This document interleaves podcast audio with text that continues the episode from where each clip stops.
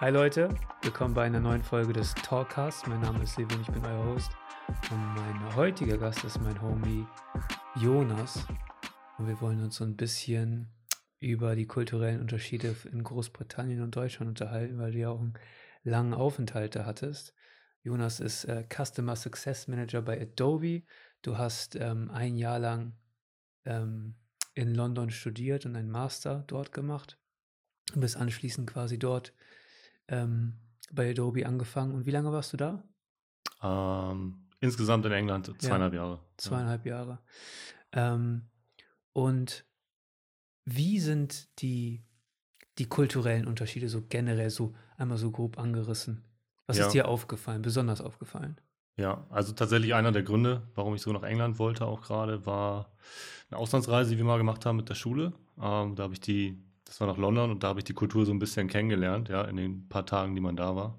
Und was einem halt irgendwie sofort auffällt, ist so ein gewisser Unterschied in Sachen äh, Höflichkeit und Hilfsbereitschaft. Ähm, ein Beispiel in, in, in, Deutschland gefühlt, ähm, wenn man jemand immer etwas bittet und sei es nur der Weg, ähm, fühlt sich der andere sehr gefordert, ihm zu helfen. Und manche sagen dann, nee, sorry, weiß ich auch nicht. Ja. Einfach so aus dem Ding in England versucht jeder sofort dir zu helfen, so gut er kann. Und scheißegal, wie, wie du gerade aussiehst, ja. Wir sind damals mit der Schule mit Sonnenbrillen rumgelaufen im Winter und Winterjacken, ja, haben irgendeinen Policeman gefragt, so, wo, wo führt mir den Weg dahin? Und der war super aufgeschlossen, gesagt, ja, geht da und da lang und äh, es war so gar kein Thema. Und ähm, in, mein, in meiner Zeit da, in den zweieinhalb Jahren, ich habe ein Jahr dort studiert, wie gesagt, ein bisschen außerhalb von London gelebt. Ähm, auch mit sehr vielen internationalen Studenten. Ja, da merkt man auch dieses ganze Thema Diversität. Ähm, Menschen von überall her, wirklich, die alle in diese, dieses Land strömen, diese Stadt, auch London vor allen Dingen.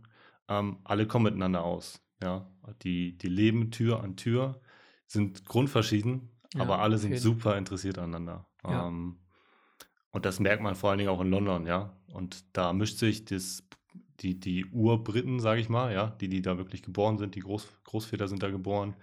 Ähm, die ganze Familienhistorie spielt sich in England ab, mit Leuten, die da vielleicht so ein, zwei Generationen wohnen, die durch die Kolonien tatsächlich dort auch dann ansässig geworden sind, äh, mit Leuten, die gerade frisch da sind, wie ich zum Beispiel, ja, ich war da auch äh, frisch aus Deutschland halt. Ähm, so viele Deutsche hat man da nicht gesehen, klar treiben sich da rum, aber was du tatsächlich sehr, sehr viel gesehen hast, sind ähm, so diese erste, zweite Generation, die da schon leben, die englisch aufgewachsen sind und irgendwie war es für alle normal. Das ist ja auch wahrscheinlich so, dass diese Sprachbarriere gar nicht so krass existiert, weil, weil, weil Englisch ja einfach so eine Weltsprache ist. Es ist nicht so wie hier, wenn du nach Deutschland kommst und dann ist natürlich Deutsch. Digga, ja. Wer spricht denn schon Deutsch? Weißt du, was ich meine? So, dann ist das da wahrscheinlich alles so ein bisschen, man kann die Leute vielleicht auch einfach anders aufnehmen, kann das sein? Ja, ich glaube, diese, diese Sprachbarriere, wie du schon sagst, ne, Englisch ist super einfach zu lernen, ist meistens die erste Sprache, die wir lernen, ja. ähm, weil sie auch fast jeder spricht auf der Welt, ähm, nach Spanisch und Co. Und generell sind die Leute aber in ihrem Englisch sprechen super höflich. Ist auch so ein Unterschied in der, im englischen Englisch, ja, UK Englisch und amerikanischen Englisch.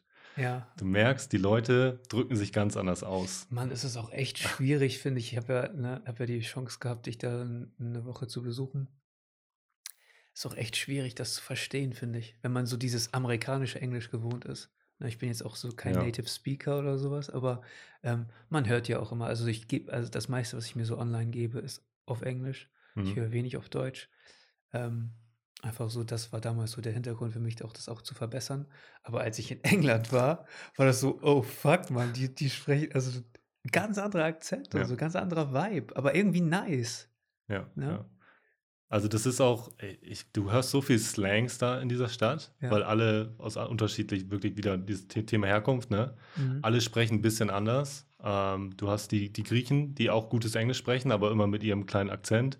Du hast dann wirklich dieses Slang-Englisch, ja, wenn jemand oben aus dem Norden von England kommt, Liverpool oder so. Boah, ja. Super schwierig, selbst für mich, ja, ja. im Pub, wenn mir einer versucht zu erklären, wo er herkommt, ich habe es nicht verstanden teilweise am Anfang, weil es ja. super schwer für einen war mitzukommen. Die reden super schnell ähm, ja, nuscheln so die Wörter vor sich hin. Ähnlich wie, keine Ahnung, jemand, wenn der nach Bayern geht, Ur-Bayern und da labert einer los auf Bayerisch, der kommt da wahrscheinlich einfach nicht mit. Ja. Ja. Und ähm, das Ja, Spannende ist, ich sogar nicht, Alter. ja, das Spannende an London ist halt, alles mixt sich da. Weil in, in England spielt sich eigentlich 90 Prozent von Business, von Möglichkeiten wirklich in London ab. Viel und so. Auch. Genau, ja.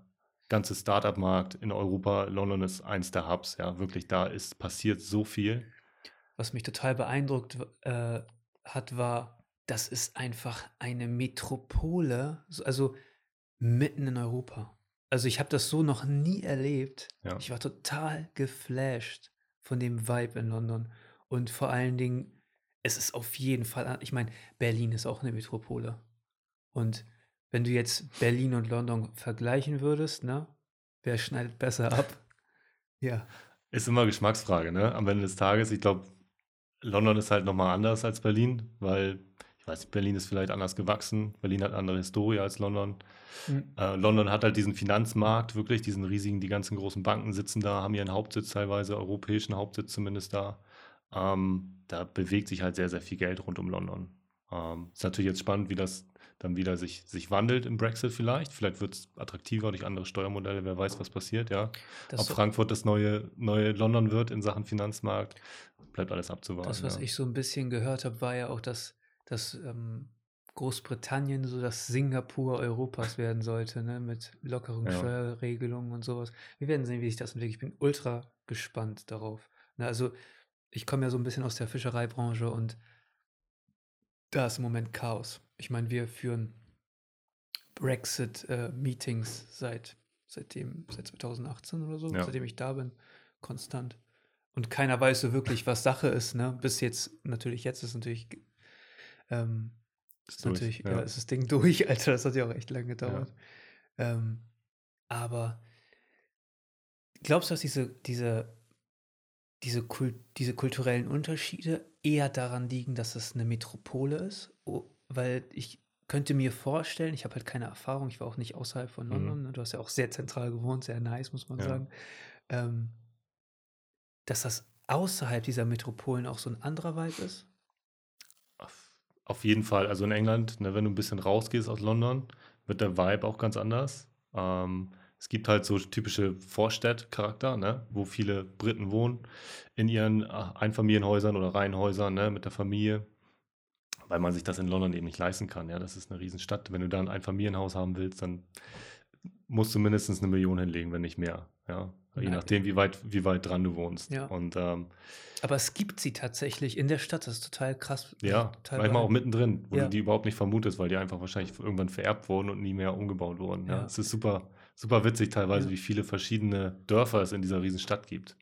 Aber das ist auch so ein Punkt, wenn du, ich war anderthalb Jahre wirklich direkt in London gewohnt. Ich habe die Stadt, äh, Wie hieß, da, wie hieß das Viertel nochmal? Ich komme, also ich äh, komme Canary Wharf, das war tatsächlich dieser. Finanzdistrikt, Ja. ähm, wo relativ viele junge Leute, die irgendwie eine Flat für sich selbst gesucht haben, sind da abgestiegen. So. Okay. Ähm, war ein ganz cooler Vibe eigentlich. Aber das ist auch so ein, so ein Stadtteil, den die so aus dem Boden gestampft haben, ne, irgendwie. So Genau. sah das zumindest aus, als war alles Ja. relativ neu. Ja, das waren früher tatsächlich diese Docks, wo diese ganzen Teeschiffe von Indien auch verladen wurden. Das hat tatsächlich einen sehr historischen Aspekt auch gehabt. Und da haben sie dann diese ganzen Hochhäuser wirklich gebaut. Ne? Es hat dann so ein bisschen an Manhattan erinnert, wirklich. Ja, diese jeden- riesen Banken, die riesen Gebäude, die da stehen, äh, Wohnungssiedlungen aber auch, ähm, die da aber irgendwie na natürlich eingebaut wurden. Irgendwie passt alles in dieser Stadt zusammen. Ähm, und das ist halt diese Finanzinsel, slash irgendwie junge Leute, die nach London kommen und irgendwo wohnen wollen. Dann gibt es die alternativen Viertel. Es gibt tatsächlich auch sehr herkunftsbezogene Viertel. So äh, das Thema Jamaikaner trifft Ja. man super viele Ja. in London. Ja. Ähm, die haben einen ganz eigenen Vibe in der Stadt, wenn man da in dem Viertel mal rumläuft. Wenn man sich mit denen unterhält, die haben eine ganz andere Sicht auf die Stadt auch. Ähm, und dann gibt es auch so, wenn man weiter westlich guckt, ähm, diese ein bisschen schickeren, sehr, sehr, sehr gehobenen äh, Stadtteile, wo dann wirklich die, diese kleinen Häuser, wie du es schon sagst, ne, noch stehen, eigentlich mitten in der Stadt, direkt neben dem Park, ähm, mitten in London. Ich finde das auch sehr beeindruckend, wie, ähm, wie die das schaffen, so in der im Städtebau, also in dieser Planung dieser ganzen Stadt, dass diese Viertel trotzdem noch alle so ihren eigenen, also die, die scheinen in ihrem eigenen Glanz. Irgendwie haben sie teilweise, auch wenn sie teilweise so ein bisschen industrieller sind und ein bisschen, aber es ist alles so ein bisschen kunstvoll verpackt. Und was mir auch extrem aufgefallen ist, ähm, war, das Grün. Alles ist grün. Das ist ga gar kein Ja. Verhältnis zu hier und auch richtig gepflegt. Zieht sich das durch diese ganze Stadt oder ist es eher so auf bestimmte Viertel ähm, konzentriert, so die so touristisch Ja. attraktiver sind? Also ich würde schon sagen, die legen sehr, sehr großen Wert darauf, dass Grünpflanzen, ja, ähm, manchmal teilweise auch Plastikpflanzen, muss man ehrlicherweise dazu E echt noch sagen. Plastikrasen Ja, die teilweise? Engländer lieben ihren Plastikrasen. Es ist, Echt? äh, Ja. man sieht es überall, aber irgendwie sieht es auch nice aus. Es stört nicht. Es kommt einem nicht so künstlich vor, wie es ist. Mhm. Ähm, in England, klar, super verbreitet. Hyde Park ähm, ist ein Riesen, eigentlich ein Riesenpark, ja, den man sonst nicht sieht. Super Vielfalt da drin. Ähm, auch, auch die kleineren Viertel, natürlich gibt es Problembezirke in London. Genau so, ja, ein bisschen südlich von London gibt es Ja. Probleme, Da die, die kommt nicht schön nice sind. Musik her. Ja, sehr coole Musik, aber wirklich auch schwierige Viertel, ja. Ja. Ähm, ge- genauso in anderen Teilen, im Osten, im Norden, da gibt es überall Problembezirke, wo es vielleicht nicht so schön ist, wo wirklich diese Tower noch stehen, Blockhäuser, wie wir sie oft in Berlin auch sehen, ja, wo einfach die Leute damals äh, alle reingescharrt wurden, damit Ja. sie wohnen können. Ja. Ähm, ist halt auch Teil von London, ne? Diese Historie, diese, diese Musik, Grime nennen die das ja auch, viel, viel kommt daher, ne? Wer Stormzy hört, der, der kennt das. Eigentlich so der bekannteste von allen. Ja. Ähm, auch, ja, aber super, super spannende Leute auch, die, ich- die ich da kennengelernt habe, aus solchen, solchen äh, Wohnvierteln. Ähm, und wenn man da so in der Metropole lebt, so ist das schon so ein Schmelztiegel der Kulturen irgendwie, oder? Das ist schon, man findet da, also man läuft durch die Straßen und hört relativ wenig Englisch teilweise. Ja. Man hört super viele Sprachen. Ja. Ähm, das das macht es irgendwie so interessant und man trifft. Ich, ich vergleiche das immer, wenn ich in Hamburg rumlaufe und, keine Ahnung, random irgendwen kennenlernen, dann in, ist es in 80 Prozent der Fällen einer von zwei Typen. Eine kommt irgendwie aus Hamburg, ist da aufgeboren und war schon immer da. Und Oder? er kennt sich in Hamburg super aus. Oder kommt irgendwo vom Dorf außerhalb von Hamburg, ist zum Studieren reingezogen und äh, denkt, Hamburg ist die schönste Stadt der Welt. So. Ne? Ja. Ist es auch in vielen Augen, ne? Hamburg ist eine eine super schöne sehr Stadt. lebenswerte Stadt auch, Ja. finde ich. Aber wenn du es dann wieder vergleichst, glaube ich, gibt es auch sehr, sehr schöne andere Orte auf der Welt. Ja, klar, klar. Ja. Ähm, wie, ähm, wie ist das? Du hast ja auch eine Weile da gearbeitet. Wie ist das Mindset im, im so beruflichen Sinne dort Mhm. anders? Weil ich kam dort an, ich weiß das noch, ähm, bin angekommen in London, das war so 17.30 Uhr oder sowas. Das war so, so langsam Feierabendzeit. Hm. Und alle im Anzug und alle an den Pubs, alle Pubs waren voll. ja. Nach der Arbeit, sofort. Ja. Die gehen gar nicht nach Hause nach der Arbeit, oder? Das ist quasi nach der Arbeit ist Business Meeting im Pub oder was, was, was ist da denn, was ist denn da Sache? Ja, das ist diese Pubkultur, ne? äh, von der man immer so oft spricht, die auch echt nice ist, muss ich sagen. Ja, ich habe das sehr genossen, da mit den Kollegen nach der Arbeit mal äh, einzutrinken. Ähm, das Witzige ist auch, die, die überspringen das Abendessen, ja. So, wo wir gerne noch kurz nach Hause gehen, was essen und uns dann treffen zum Trinken. Die trinken Äh, sofort. vor Corona, ja. Nee, nee, die essen nichts, die überspringen das. Die haben zum Mittag vielleicht ein kleines Sandwich gegessen.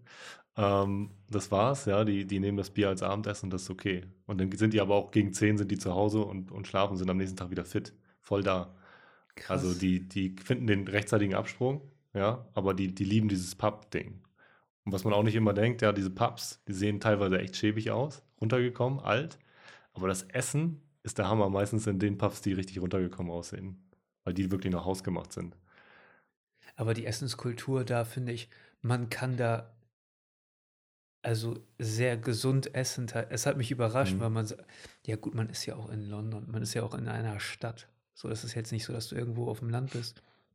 Aber du kannst da alles Mögliche unterwegs essen und richtig gutes Essen, richtig gesund teilweise. Und ähm, du findest da ja wirklich alles in diesen ganzen, diese ganze Foodtruck-Kultur ist da, ist, ist da so richtig verankert. Das ist voll krass. Ich finde das, ich finde, das hat sich gelohnt, zum Essen dorthin zu fliegen. Kein Scheiß. Ja.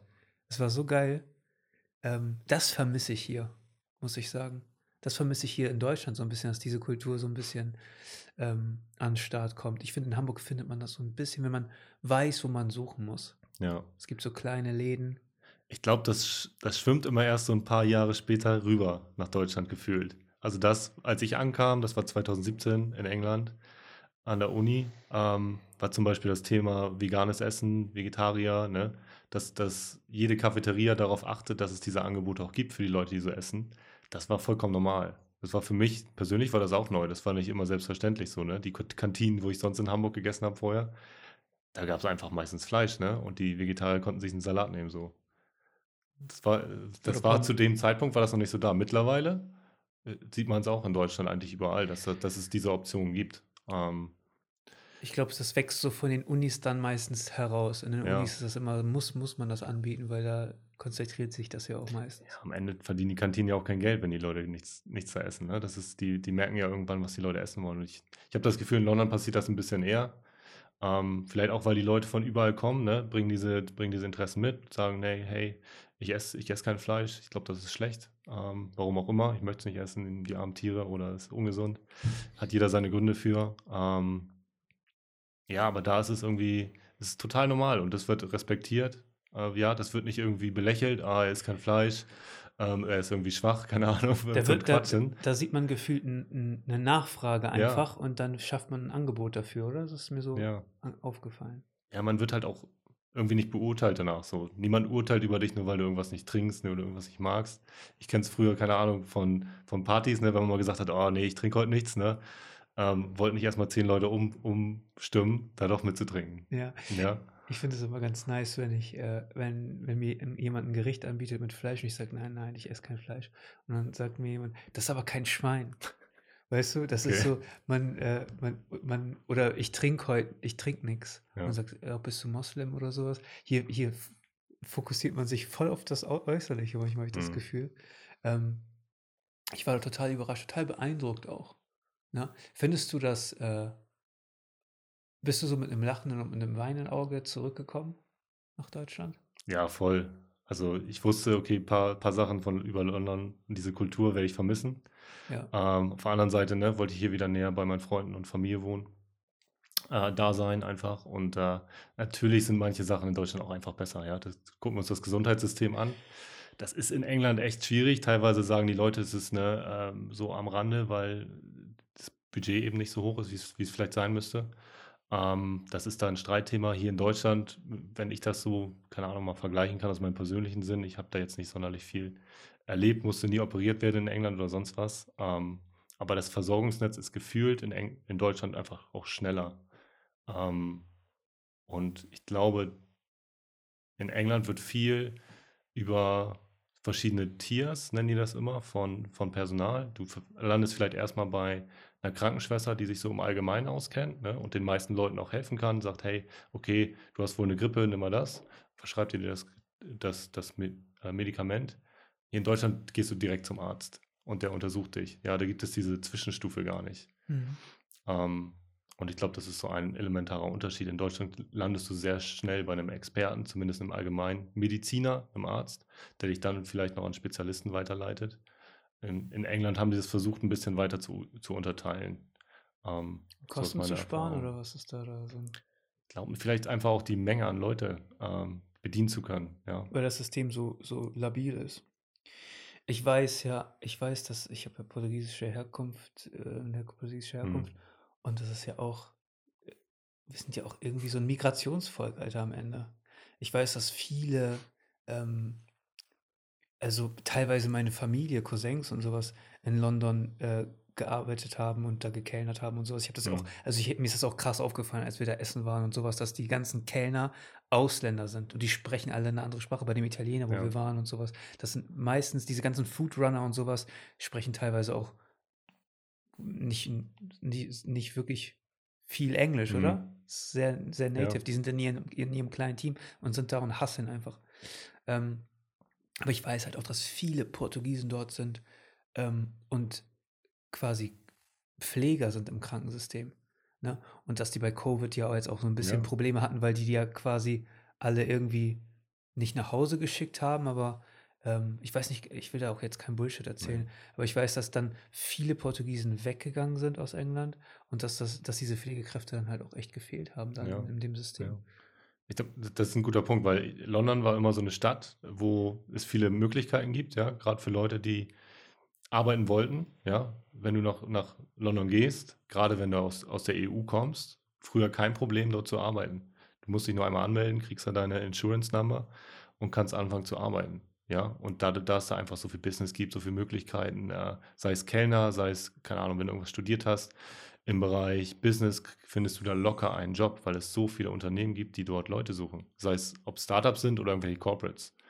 Ähm, und durch diesen, diese ganze Geschichte mit dem Brexit gefühlt, und das ist das auch so, was ein paar Leute aus England mir gesagt haben, die da schon länger wohnen, hat, hat, hat London diesen Charme verloren, weil plötzlich sagen die Leute, hey, ähm, wir wollen gar nicht, dass ihr herkommt.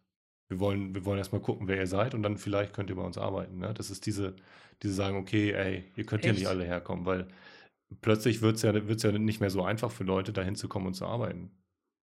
Die, die, die Grenzen und die, die, die Rechte werden durch den Brexit einfach anders und schwieriger für die Leute. Ja, gut, aber das Mindset dürfte sich doch eigentlich nicht ändern, weil man hat ja schon Erfahrung mit EU-Bürgern im Endeffekt. Eigentlich. Eigentlich. Aber die Wahl war ja genau darüber. Ja, die Wahl, die stattgefunden hat, wo man, man muss auch sagen, wenn man sich die Wahlergebnisse angeguckt ich hat. Nicht, dass sie in London aber pro Brexit waren. In London waren alle dagegen. Ja. Vollkommen. Die jungen Leute waren dagegen. Ja, Digga, Leider haben zu wenig junge Leute tatsächlich gewählt. Das war das, was man so ein bisschen aus den Zahlen lesen konnte. Die Wahlbeteiligung bei jungen Leuten war teilweise sehr niedrig, aber die, die gewählt haben, waren alle dagegen. In London selbst, ja, die hatten immer so eine, so eine Statistik, ich glaube, es war 2019, war dieser Punkt erreicht, wo mehr Menschen, die in London lebten und nicht aus England stammten, äh, zum, zu den Steuern beigetragen haben, als eigentlich Engländer. Ja. Was, was, so, was tatsächlich krass beschreibt, okay, was das für ein Ausmaß angenommen hat in Natürlich. London. Natürlich, das ist doch hier in genauso. Metropole. Das ist doch hier genauso, wenn die AfD, äh, ich will jetzt auch nicht ne, die Partei unbedingt beim Namen nennen, aber ähm, wenn man sagt, dass Asylanten und was auch immer und die kosten nur Geld und kommen her und benutzen das System, am Ende haben Leute mit Migrationshintergrund tragen viel mehr zum Bruttosozialprodukt ja. bei, als das, wie das kostet. Und wenn man sich das anguckt, ich meine, ne, meine Großeltern sind in dieses Land gekommen, um zu arbeiten. Die kommen nicht, um zu chillen. Die kommen hierher, um zu arbeiten. Die suchen ein besseres Leben. Und dieses Mindset, ne, das ähm, macht Menschen erfolgreich in der nächsten und hm. nachfolgenden Generation, wenn man das immer weitergibt und sowas. Ne? Nicht, wenn die Leute sich irgendwann ausruhen, sondern wenn man hierher kommt oder das ist ja auch das, warum die USA so krass ja. gewachsen sind. Ne? Weil die haben die Migranten aufgenommen und die kommen dahin, wollen sich was aufbauen und das gibt man ja weiter im Endeffekt an deine, an die, an die Kinder und so. Und ähm, das fehlt hier so ein bisschen, finde ich. Ne? Es, es kommt auch auf die Stadt an, glaube ich, so ein bisschen, wo man, wo man ist. Also wenn man jetzt hier so im Norden ist, wo das alles so ein bisschen äh, älteres Publikum ist und so, dann ähm, ist er auch irgendwie ein anderer Vibe als wie in Hamburg oder sowas und geschweige denn London am Ende. Ne? Ähm, wie, wie stehen die Briten so zur Kultur, so generell so zu ähm, Geschichte, Museen. Mhm. Ähm, ist das ein anderer Vibe? Ich glaube, London hat, äh, ist eine der Städte mit der höchsten Museumsdichte, glaube ich. Ne? Ja, also da don't, uh, don't, uh, don't ask ja. me for sources. ähm, gute Frage, weil ich, ich glaube, London, klar, haben die Riesenmuseen, ne? weltberühmte Museen, Ausstellungen. Äh, alle großen Künstler wollen in London ausstellen. Ja. Äh, es ist auf jeden Fall ein Luxus. Die allermeisten der Museen sind kostenlos. Ja. Echt? Krass. Speziell für Studierende. Manche machen da wieder so einen Unterschied, ja, aber in die meisten Ausstellungen kannst du umsonst rein, weil das eben so angesehen wird, das ist Bildung, das ist uns wichtig, dass die Leute da hingehen können, ohne irgendwelche Grenzen aufzubauen und sei es ein Eintritt. Ähm, es gibt dann wieder Ausstellungen, da musst du bezahlen, ganz normal deine Tickets äh, ziehen, wie du es hier vielleicht in Deutschland auch machst. Ähm, aber generell ist das, hat das schon einen sehr, sehr hohen Standard. Und auch ist natürlich auch ein touristischer Ort ein touristischer Grund, warum Leute dorthin gehen, um die Kultur zu sehen. Manche wollen, gehen nur nach London, um dieses äh, das Tate Museum sich anzuschauen, weil die so kulturinteressiert sind, weil die großen Künstler da ausstellen. Ist das, also ist das so ein großer Wirtschaftsfaktor eventuell, dass, dass man das auch umsonst machen kann, dass sich das refinanziert quasi? Wahrscheinlich. Ja, also ich kenne die Zahlen nicht. Ja. ja. Ehrlich gesagt müssen wir jetzt auch mal checken, aber ja. ähm, ich glaube, dafür ist genug, genug Geld da für dieses Thema, weil halt wahrscheinlich auch viel reinkommt. Ähm, was natürlich so ein bisschen, bisschen kritisch dann immer ist, ist so, so diese Sachen, die, die in den Museen teilweise stehen, ne? deren Herkunft, wie das Ganze nach London gekommen ist, äh, Das ist ja auch habe ich tatsächlich sehr, sehr viele äh, verschiedene Ansichten kennengelernt von Leuten, die da leben, ne? auch Ja. gerade die, die vielleicht nicht original aus England kommen. Ähm, So gerade mit so jamaikanischer Herkunft oder sowas. Wahrscheinlich ja, auch. also die, die, die englische Geschichte ist ja eine, die, die nicht ganz ähm, einfach ist. Ne? Ja. Ja. Deswegen, England versucht schon, das aufzuarbeiten. Ähm, ich glaube, das ist noch lange nicht getan, der Job. Äh, ich finde, bei, bei der Black Lives Matter-Bewegung hat man es ganz gut gemerkt. Da wurden ja auch in England viele ähm, Denkmäler runtergerissen, teilweise in, in Flüsse geworfen, weil Echt? das eben noch, äh, ja, so Statuen waren von Menschen, die eben mit, mit diesen Kolonialthemen, mit Versklavung noch zu tun hatten. Ähm, ähnlich, Krass. glaube ich, stehen hier in Deutschland solche Statuen nicht noch. Ähm, ich weiß, dass in Deutschland, es, es gibt halt auch so geklaute Kulturschätze. Ich meine, Deutsch, die, äh, die Deutschen hatten ja auch Kolonien in, ich weiß gar nicht, Deutsch-Neuguinea oder was auch immer, wie Mhm. das hieß.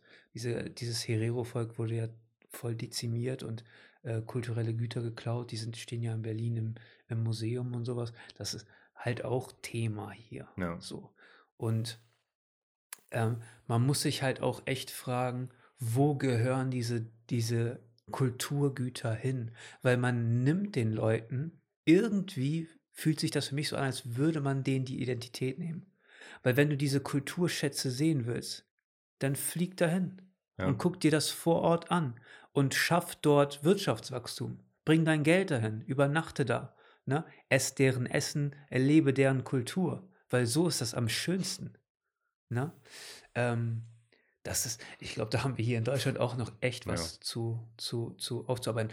Aber wenn man sich ähm, jetzt Portugal zum Beispiel anschaut, so mein Herkunftsland, also auch ultra alt antike Städte, ne? Reichtum auch aufgebaut auf Kolonien im Endeffekt, Brasilien, Afrika ganz viel. Ähm, und ja, irgendwie haben wir alle unsere Geschichte, ne? Aber wie willst du solche Sachen so im Nachhinein, wie willst du das gerade wiegen? Also das Mindeste, was du machen musst, ist so die Kulturgüter einfach wieder aushändigen. Oder? Ja, das ist eine spannende Frage. Ne? Ich glaube, da haben sich schon viele Leute Gedanken drüber gemacht, ähm, was, da, was da der beste Weg ist. Aber hier in Deutschland ist es ja nicht mal so, dass du umsonst ins Museum kommst. Ja. Du musst dafür noch bezahlen. Ne? Ja. Das ist irgendwie. Äh, Ich glaube, in London wird sowas aber auch viel gefördert durch den Staat, tatsächlich, diese Themen. Ähm, beispielsweise die Universitäten, wo ich war, ähm, war das Thema, um das da zurückzukommen, was du eben angesprochen hast, Thema Grün. Universitäten wurde mit einem riesen Gärtnerteam gepflegt. Also es war den Leuten wichtig, dass der gesamte Campus, es war noch so eine richtige Uni mit Campus und Studentenwohnheim auf dem Campus, ähm, super gut gepflegt ist. Ja, du hast überall irgendwelche Blumen gesehen. Das heißt, der Rasen war perfekt gepflegt, ja, nicht aus Plastik, echt.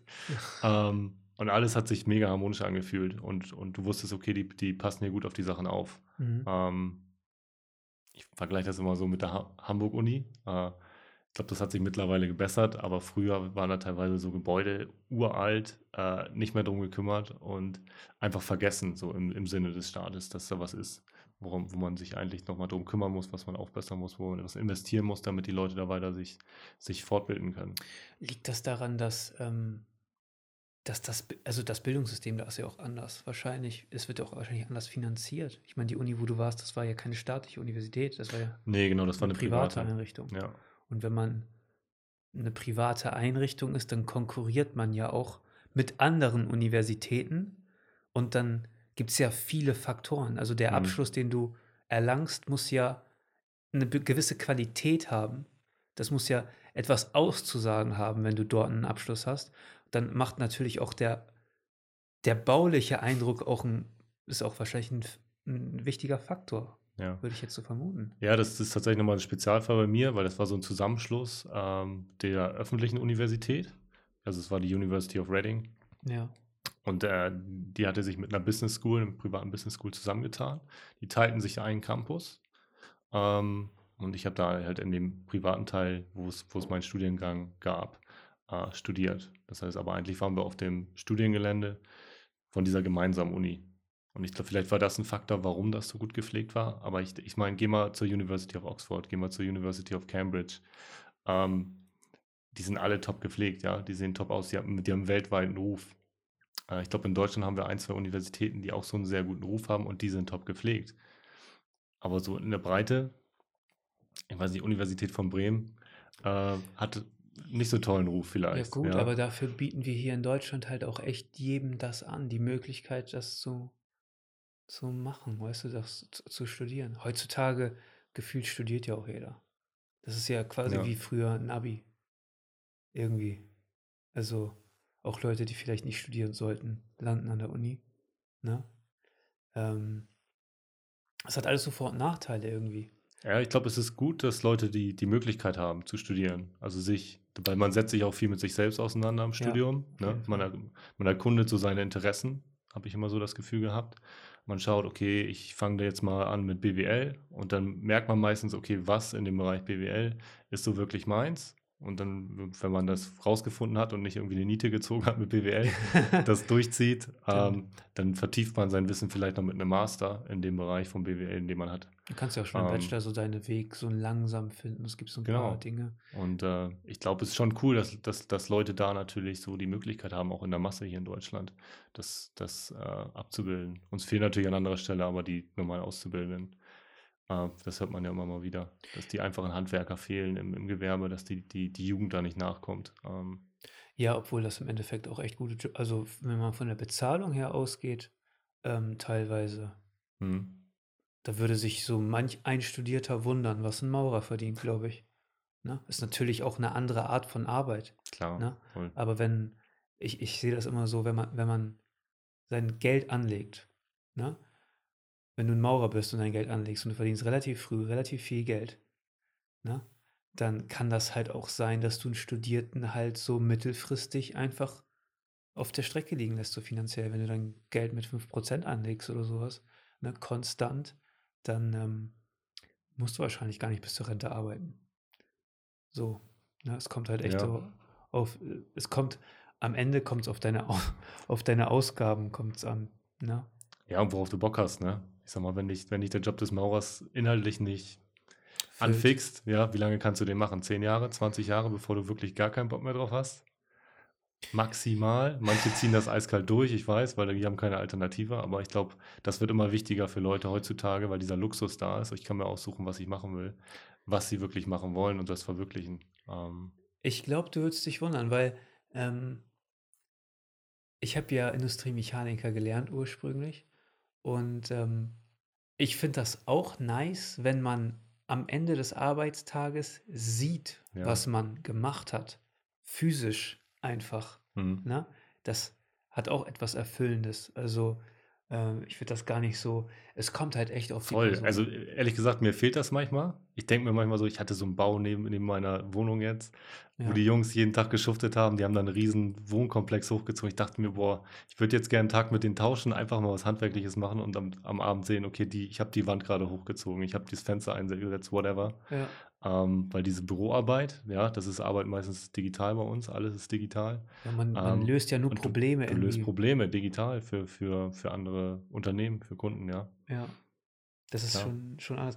Aber die Wirtschaft in England, England basiert viel darauf, ne? Viel so diesem Dienstleistungssektor und ähm, ich will nochmal zurückkommen zu der Start-up und Gründerkultur. Mhm. Ne? Wie, wie geht man damit um? So, wie, wie, wie kann ich mir das vorstellen? Haben die so einen USA-ähnlichen Ansatz dort oder ähm, wird, wird, wie, wie, wie einfach hat man das dort, Geschäfte zu gründen, Business zu gründen und Mhm. ähm, wird man da tot reguliert? Wie, wie sieht das aus?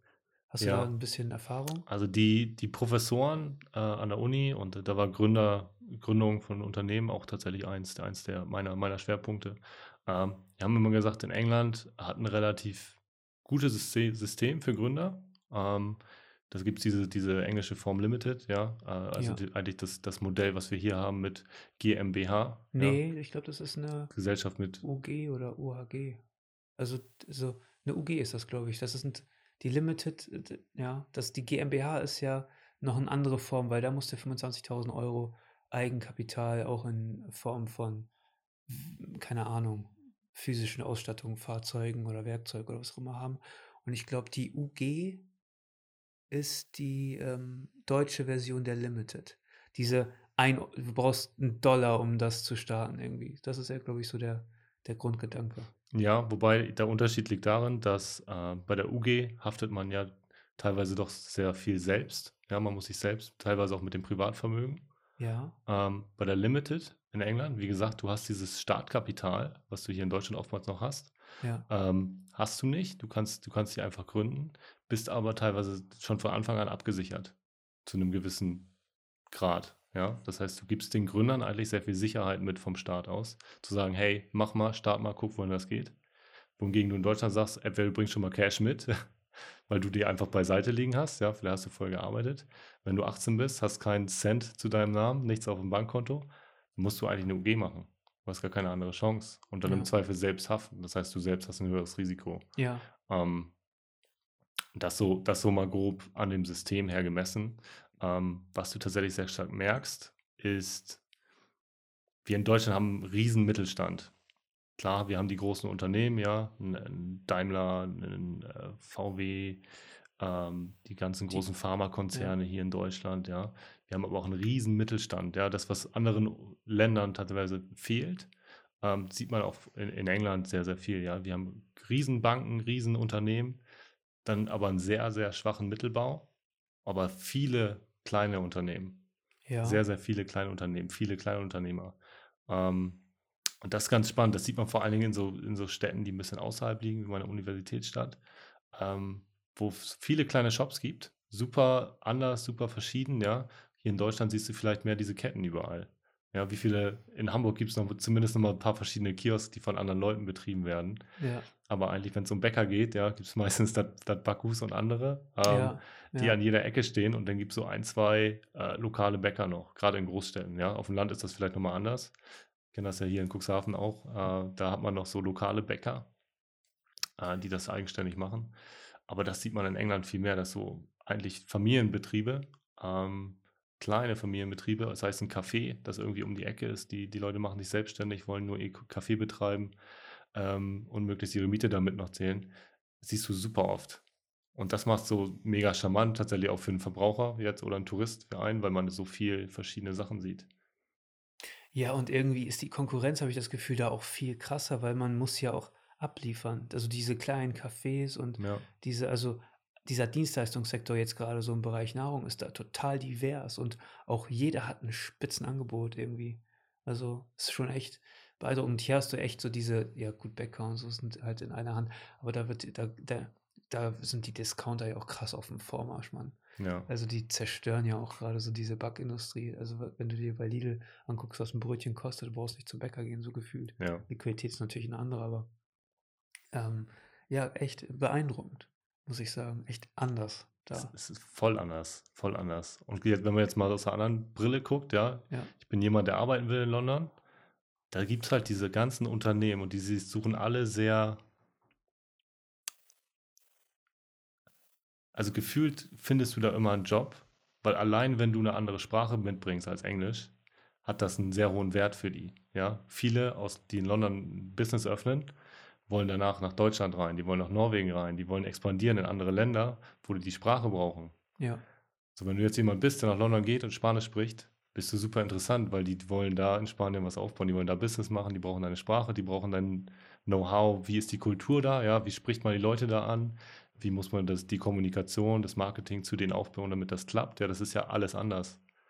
Ähm, und wenn du so lokale Gründer hast in London, die, die brauchen die Leute. Und das macht es, glaube ich, auch zu so einem riesen Schmelztiegel der Kulturen. Ja, die ziehen die Leute ran, damit sie dann in anderen Ländern Business machen können. ja, interessant. Rekrutieren die dann auch direkt an den Unis so quasi? Also wurdest du quasi da Viel, rekrutiert oder wie? Viel. Also die, es gibt tatsächlich diese richtigen Messen ja, Ja, an den Unis, wo die ganzen Unternehmen sich vorstellen. Über LinkedIn passiert super viel, äh, wirst super viel angeschrieben, sobald die, die merken, du wohnst in der Nähe von London und sprichst noch eine andere Sprache als Englisch, kriegst du super viel rein, weil die einfach bei mir in meinem Fall einen deutschsprachigen suchen, weil die in diesen Märkten aktiv werden wollen, weil die Kunden in Deutschland immer gern Deutsch sprechen und nicht Englisch. mhm. Ähm, und deswegen sagen die, okay, wir müssen jemanden holen, der Deutsch spricht. Krass. Ähm, wie ist so der, der Umgang jetzt so sozial, wenn man da, mir ist das zumindest aufgefallen, die Leute sind ultra höflich und die Stadt ist ultra sauber, da wird nichts, also irgendwie ist das viel zivil also ja, ich will nicht sagen zivilisiert, aber schon irgendwie irgendwie voll zivilisiert. Ja. Die Leute sind alle in einer Reihe und, äh, jeder bei den Rolltreppen ist mir das aufgefallen, alle stehen Ja. irgendwie rechts. Ja. Und die Leute, die wie, äh, hast du das so empfunden?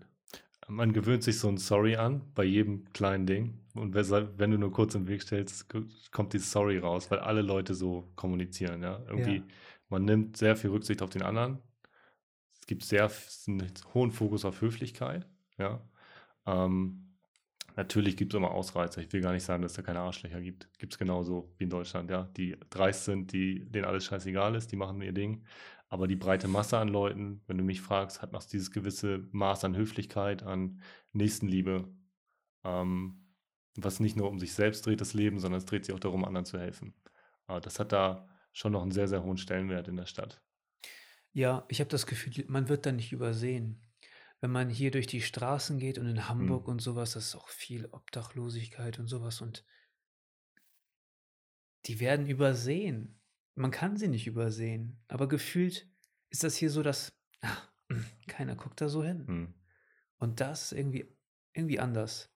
Weißt du? Da ich fand das echt beeindruckend, als ich da so Straßenmusiker gesehen habe mit 'nem Ja, EC-Kartengerät und dann konntest du da hin und konntest da so quasi deine EC-Karte dran halten, hast ja. 'n Pfund gespendet oder Die, so. die Stadt funktioniert nur mit diesen dritten, äh, kontaktlosen Zahlen. Ja. Dass wir jetzt durch Corona in Deutschland ja auch endlich mal ein bisschen breiter aufgestellt haben. Ja, das ist auch echt 'n Ähm, Prozess hier. Das ist auch echt schwierig, das und diese St- Stadt, ich, wir waren ja unterwegs, ich glaube, wir haben nicht einmal Bargeld gebraucht. Außer an Foodtrucks, weil manche Ja. da noch Bargeld nehmen, aber sonst brauchst du nirgendwo Bargeld. Ich war komplett aufgeschmissen ohne Ja, Kreditkarte. Ka Katastrophe. Und, ähm, ich habe mir ja noch Geld getauscht, äh, am Flughafen und wurde dann komplett abgezogen. Also, es war es waren teure 'ne teu teure 5 Tage oder so. ja, Echt, also ja. Katastrophe.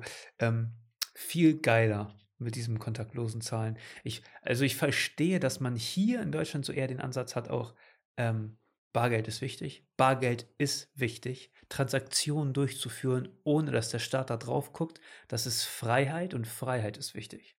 Ja. So für mich, ne? Ähm aber kontaktloses Zahlen ist praktisch. So, und ich zahle ja auch alles mit EC-Karte. Also, Voll, ja. So. Ich habe, ne, keine Kreditkarte, aber ich zahle alles mit EC-Karte und es geht alles kontaktlos und es ist tausendmal besser. Aber ich will mir die Freiheit nicht nehmen lassen, ähm, Unsummen an Bargeld zu Hause zu bunkern, wenn ich das möchte, ohne dass jemand sieht, dass ich das besitze, Hm. ne? Und das ich finde diese Einschränkungen da schon ich sehe das schon kritisch, ne?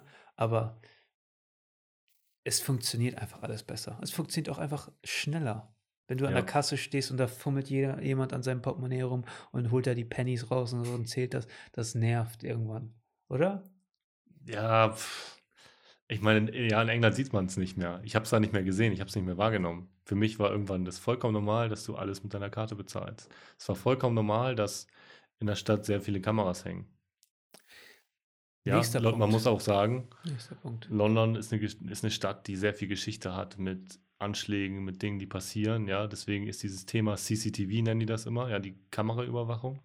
Die haben ja so eine zentrale Kameraüberwachung. Das heißt, es gibt bei der Polizei und den verschiedenen ähm, Staatsdienern halt so ein System, wo alle drauf zugreifen können. Und dann sehen die live die Kameras, ja, und was da gerade abgeht. Dadurch können sie natürlich Verbrechen auch schnell aufklären Ja. ähm, die da eben passieren. Ähm, in London passiert super viel, ja. Da gibt's, es gab sehr viele Bombenanschläge. Ja. Infolgedessen wurden sehr viele, äh, beispielsweise Mülleimer in U-Bahn, wurden super begrenzt. Wenn du da Müll mit in die U-Bahn nimmst, du wirst ihn nicht los, außer du schmeißt ihn auf die Gleise.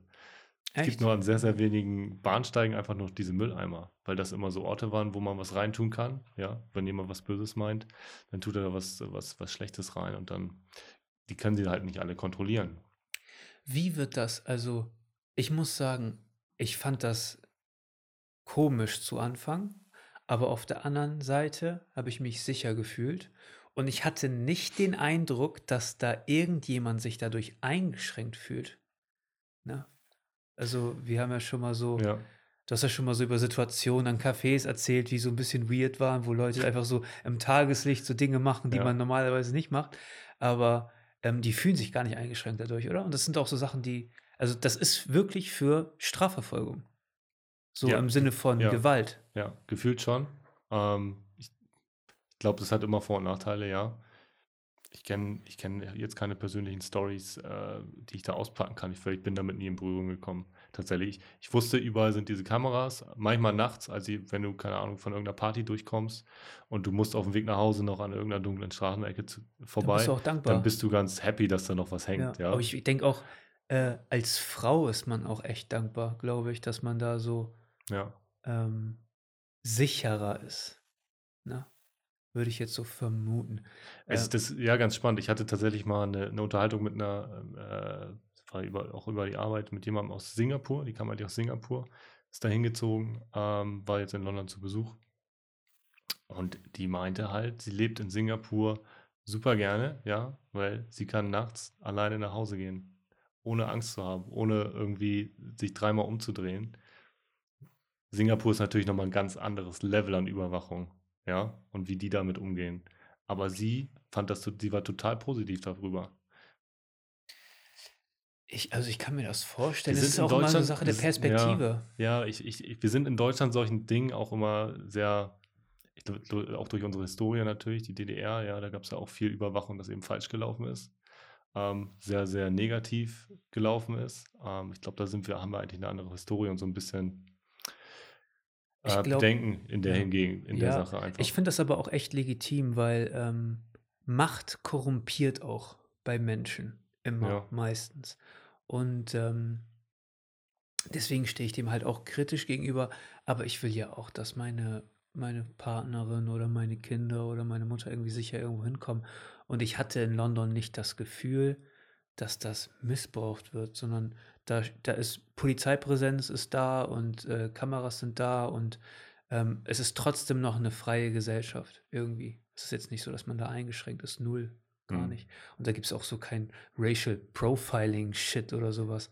Also gefühlt hat man das, gefühlt hat man dann hier mehr das Problem mit Rassismus als dort. Irgendwie. In der City zumindest. ja?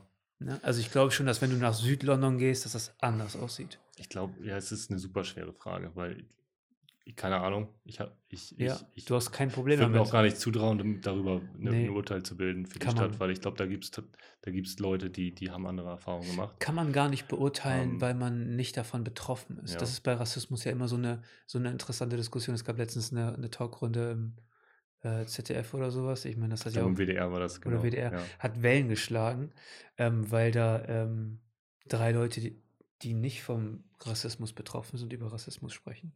Und ähm, ich will halt auch, ich habe früher immer auch immer alles sehr schnell als Rassismus abgetan. Hm. Ähm, mittlerweile finde ich, man muss, wenn man Teil der Lösung sein will, muss man Leute mitnehmen und äh, Dinge erklären und so. Ähm, natürlich trifft man mich manchmal halt auf Ignoranz, das ist ja ganz normal. Ähm, aber ich habe in, Lo äh, ich hab, ich hab in London nicht das Gefühl gehabt, dass das, dass da, also es war total interkulturell und super bunt und mega spannend und du hast die sämtliche Sprachen gehört. Total beeindruckend. Voll Ja. viel Asiaten, voll viel. Du hast Italienisch gehört, du hast Portugiesisch gehört auf den Straßen, ne? Du hast ab und zu Englisch gehört, ne? Ähm, super interessant. Ähm, wie steht, wie steht die Bevölkerung so grundsätzlich zu dieser, zu dieser Überwachung? Ist, gibt's da, ist das alles eher positiv, weil auch, weil Ja. auch diese Geschichte mit den Anschlägen und sowas da herrscht? Also ich glaube, sie haben es für sich akzeptiert, wenn du mich so fragst. Die mit den Leuten, die ich das so, so beredet habe, ähm, die verstehen, woher das kommt. Ähm, ich gibt mit Sicherheit aber auch Leute, die das kritisch sehen, die das sehr kritisch sehen. Ähm, ich glaube, jetzt ist vor kurzem ein Spiel rausgekommen, Watch Dogs 2, dass es so ein bisschen thematisiert, ja, dass es nochmal drastischer darstellt, wie so Überwachung auch negativ laufen kann ne, für die Bevölkerung, weil man zu einem Überwachungsstaat wird. Ich glaube, da muss man sich sehr, sehr stark selbst kontrollieren als Regierung auch in der Hinsicht, dass es nicht missbraucht wird. Ähm, das, wird- das wird die große Challenge sein, ja. Äh, ich, ich weiß auch in Hamburg wurden ein, zwei Kameras aufgestellt auf der Reeperbahn, war ein Riesenthema. Ja. Riesenthema, weil die Leute das eben sehr, sehr kritisch ausgesehen haben. Es ging nur um die Bahn, äh, Bahnsteigausgänge, glaube ich, waren es, die da, auf die die Kameras zeigen dürfen. Ja. Ähm, Und vollkommen zu Recht, natürlich werden Leute überwacht. Natürlich gibt es da Überwachung. Und die Frage ist immer, wie wird es eingehalten, wie wird es genutzt am Ende des Tages. Genau, und das ist ja auch das Ding, man schafft diese Infrastruktur und die Frage ist natürlich, wie entwickelt sich die Politik Ja. und wie entwickelt sich die Gesellschaft, weil diese Infrastruktur steht dann so und dann kann man es nicht mehr zurücknehmen.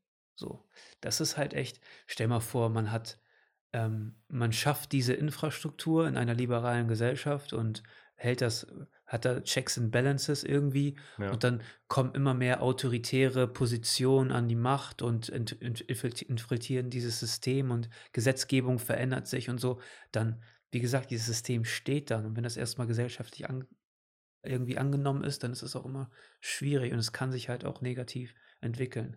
So ähm, muss man kritisch gegenüberstehen, äh, über, ähm, überstehen. Aber auf der anderen Seite hat das einen riesen Sicherheitsfaktor, gerade in so einer Metropole, gerade in, äh, äh, da müssen St- Städte wie Hamburg und Berlin und so, die müssen über sowas nachdenken. So, finde ich. So, einfach aus diesem Ja. Sicherheitsaspekt heraus. Ich meine, ähm, Freaks gibt es überall. Ne? Gerade, und du, du weißt ja selber, wie das da in Hamburg in der U-Bahn und sowas manchmal abgeht und sowas. Das ist schon Ja. echt eiskalte Situation teilweise. Ne? Ja, die Frage ist immer, wie geht man damit um, ne? Ich glaube, glaub, so Kamerasysteme ist ein, ein Weg, sicherlich, damit Oder umzugehen, das mehr. Präsenz, mehr Präsenz. Mehr Präsenz, ja, das ist die Frage, okay, wie gut, wie gut ist das Budget, die Förderung für die Polizei, ne? Ja. Ähm, Was für- genug Leute? Was für genug Leute hole ich mir ran auch? Wie werden die ausgebildet genau, und sowas, ja. ja. Ähm, Polizei, finde ich, hat auch viel zu wenig Stellenwert, finde ich, hier in unserer Gesellschaft. Ähm, verdienen viel zu wenig, haben viel zu hohes Risiko, ähm, müssen viel mehr gefördert werden Mhm. und die müssen bunter werden. So, das ist. Äh, in Deutschland respektieren viele Leute die Polizei gar nicht, weil sie auch nichts dürfen. Die dürfen auch voll wenig. Ne? Ist auch schwierig, da echt äh, so gegen anzugehen. Ich kann Ja. das verstehen, wenn ich, ich meine, ich finde diese Spiegel-TV-Beiträge, so Clankriminalität in Deutschland und so, ist manchmal auch echt sehr einseitig. Ich habe Ja. dieses, dieses Flair, ähm, dieses, dieses Flair-Beitrag gesehen und das, da ist halt auch echt schon nur die Hälfte von der Wahrheit so da Ja. mit drin. Ähm, aber ich kann das voll verstehen, dass irgendwie so Alman Achim, der da, weiß ich, im Wohnzimmer sitzt und das guckt und der rastet aus. Ja, Ähm, wenn, wenn ein Clan-Mitglied, ne, bei, ich meine, da findet ein Interview mit, einer, mit, einem Polizeisprecher statt und ein Clan-Mitglied stellt sich demonstrativ daneben an und der, und der kann nichts dagegen tun. Ne? Ähm, er, der, der andere macht wiederum halt nichts, aber ähm, es ist schon so ein, eine Machtdemonstration, kann ich halt auch verstehen. Die Hm. Polizei muss Macht demonstrieren. So, die müssen Autorität beweisen und die müssen auch die Möglichkeit haben, das durchzusetzen. So, so sehe ich das Ja. so ein bisschen. Die, aber ähm, da hatten wir auch noch, da haben wir auch noch ein bisschen was als Gesell Gesellschaft zu tun. Ähm, ja, das Ja. ist tatsächlich, wenn man das mal so mit England vergleicht, ähm, ist doch in der breiten Masse das ein bisschen anders gesehen mit den Polizeikräften. Das hatte noch einen sehr, tatsächlich sehr hohen Stellenwert, teilweise auch Prestigewert. ja, auch die, ähm, also die Armed Forces, hier die Bundeswehr, ähm, das ist da, die haben noch richtig, ähm, wie sagt man so, so Aufmärsche, Vorführungen, ja. Ja. die sehr gut besucht sind. Das Ja. findet bei der Bundeswehr, ich, ich kriege das nicht mit, nee, wenn da irgendwas passiert. Die Bundeswehr ist ja auch keine passiert. Armee. So Also das Sinne. ist, das ist irgendwie anders in England noch. ja, Ähm, ich, fand, ich fand, wo man es tatsächlich in Deutschland wieder gemerkt hat, dass, dass äh, die Polizei wertgeschätzt wurde, war zum Beispiel der, der ich glaube, es war der G20-Gipfel in Hamburg, wo die Ausschreitungen Ja. waren und die Leute gemerkt haben, gerade so im, im, Westen von Hamburg, Schanze, was da los war. Und plötzlich stand die Polizei an jeder S-Bahn. Ich meine, die wurden ja auch von überall eingezogen. Ja. Also Freunde aus Osnabrück und sowas, die sind da hingezogen worden und ja. haben da Schichten geschoben, total verrückte Stunden. Ne? Das war echt eine, es war, ich weiß noch, ich, ich bin ex, ich bin da aus, das Wochenende, glaube ich, aus der Stadt rausgefahren. Habe dann nur noch äh, gesehen, quasi die, am Freitag eben, dass überall die Polizei stand und äh, ähm, das war so gefühlt in der Stadt, äh, waren alle sehr dankbar, dass sie alle da waren, weil es war schon ein Moment der Angst in der Stadt, einfach weil diese ganzen radikalen Gruppen plötzlich da waren. Gefühlt ähm, erlebt man das ja auch immer öfter. Man sieht das immer öfter in den Medien zumindest, Ja. dass solche, dass solche Situationen so weltweit einfach vorkommen. Ist schon irgendwie Ja. beängstigendes, ähm, beängstigendes Movement. Man muss das natürlich immer mit von beiden Seiten sehen. Ne? Ich, ich weiß, wenn man jetzt äh, von einer anderen Brille rausguckt, die Leute, die wirklich demonstrieren wollten, um zu demonstrieren, Schade, dass das Ähm, so in eine, in so eine Ecke das, gedrängt da, wurde. das wurde dann natürlich gewalttätig an, an, an vielen Stellen in der Stadt. Ja, aber ähm, diese Radikalisierung, egal von welcher Seite, ob das jetzt Ja. links oder rechts ist oder wie auch immer, oder manchmal sind es auch einfach Leute, die Chaos stiften wollen. Ich meine, Menschen sind komplett unberechenbar. Ähm, man diskreditiert natürlich die Leute, die für etwas einstehen wollen. Egal, ob man damit jetzt irgendwie d'accord ist oder nicht. Ähm, das ist schon echt, ähm, ja, schon echt, äh, ja, schade am Ende. Ist ein super schwieriger Job, glaube ich, Polizist. Also wirklich äh, höchsten ja. Respekt für die Jungs, die das tagtäglich durchziehen und da ja so den Kopf auch behalten. Und auch irgendwie versuchen, objektiv äh, ja. zu, zu bleiben und so, eine, und so eine neutrale Perspektive zu behalten, weil das ist auch echt schwierig, glaube ich, weil es auch echt, äh, es gibt auch viele ausländische Kriminalität am Ende, glaube ich. Es ist auch, es ist auch so kulturell gewachsen, weil teilweise Leute nicht die Chance bekommen, die sie brauchen und so. Und ja, ähm, ja das ist ein vielschichtiges, da könnte man nochmal einen eigenen, einen eigenen Talk drüber machen. Super ja. vielschichtiges Thema. Ähm, aber wenn man so über Militär spricht in Großbritannien und die Präsenz etc., dann hat die Königsfamilie ja auch so eine so eine krasse militärische Präsenz um das Schloss herum und so. Und das mhm. wird ja auch immer so touristisch so besucht. Ähm, spielt die Königsfamilie da eigentlich überhaupt noch so eine Rolle? Gesellschaftlich? Das ist schon, schon noch wichtig. Es wird viel darüber geredet, wenn so. irgendwas verkündet wurde ja. oder äh, wenn die Queen ein Statement zu irgendwas abgibt, dann äh, spricht man da schon drüber. Es wird in allen News publiziert. Es ist schon noch eine Instanz. Ähm, es aber, ist aber keine Monarchie mehr. Das merkst du. Das ist, es ist ein wichtiger Meinungsgeber und ich glaube auch ein wichtiger äh, Influencer, ja, für die Leute, für das britische Volk, ähm, was die Königsfamilie macht jetzt vielleicht nicht auf dem Level, wer mit wem heiratet der Harry jetzt rein, ja. will da noch Teil der Familie sein. Das war für viele ein Riesenschock, dass er das nicht mehr wollte. Echt, ja? Aber ich glaube, viele ich waren das so. erst letztens mitbekommen. Ja, gut, irgendwie ist das Modell auch ein bisschen alt, ne? Ja. Ähm, ich habe das Gefühl, das ist nur so ein Accessoire für eine Gesellschaft, was man eigentlich gar nicht mehr braucht. So, das frage ich mich halt auch so bei der Mhm. spanischen Königsfamilie und so. Teilweise gibt es da ja auch richtige Fuck-ups in diesen, in diesen Familien gerade. Ich weiß gar nicht, wie der heißt ähm, dieser William oder sowas, der auch mit Epstein auf diesem Virgin Islands und sowas war. Also irgendwie ganz crazy. Das war diese Dokumentation, ne? Ja, das war ganz diese Netflix. Story da. Ja.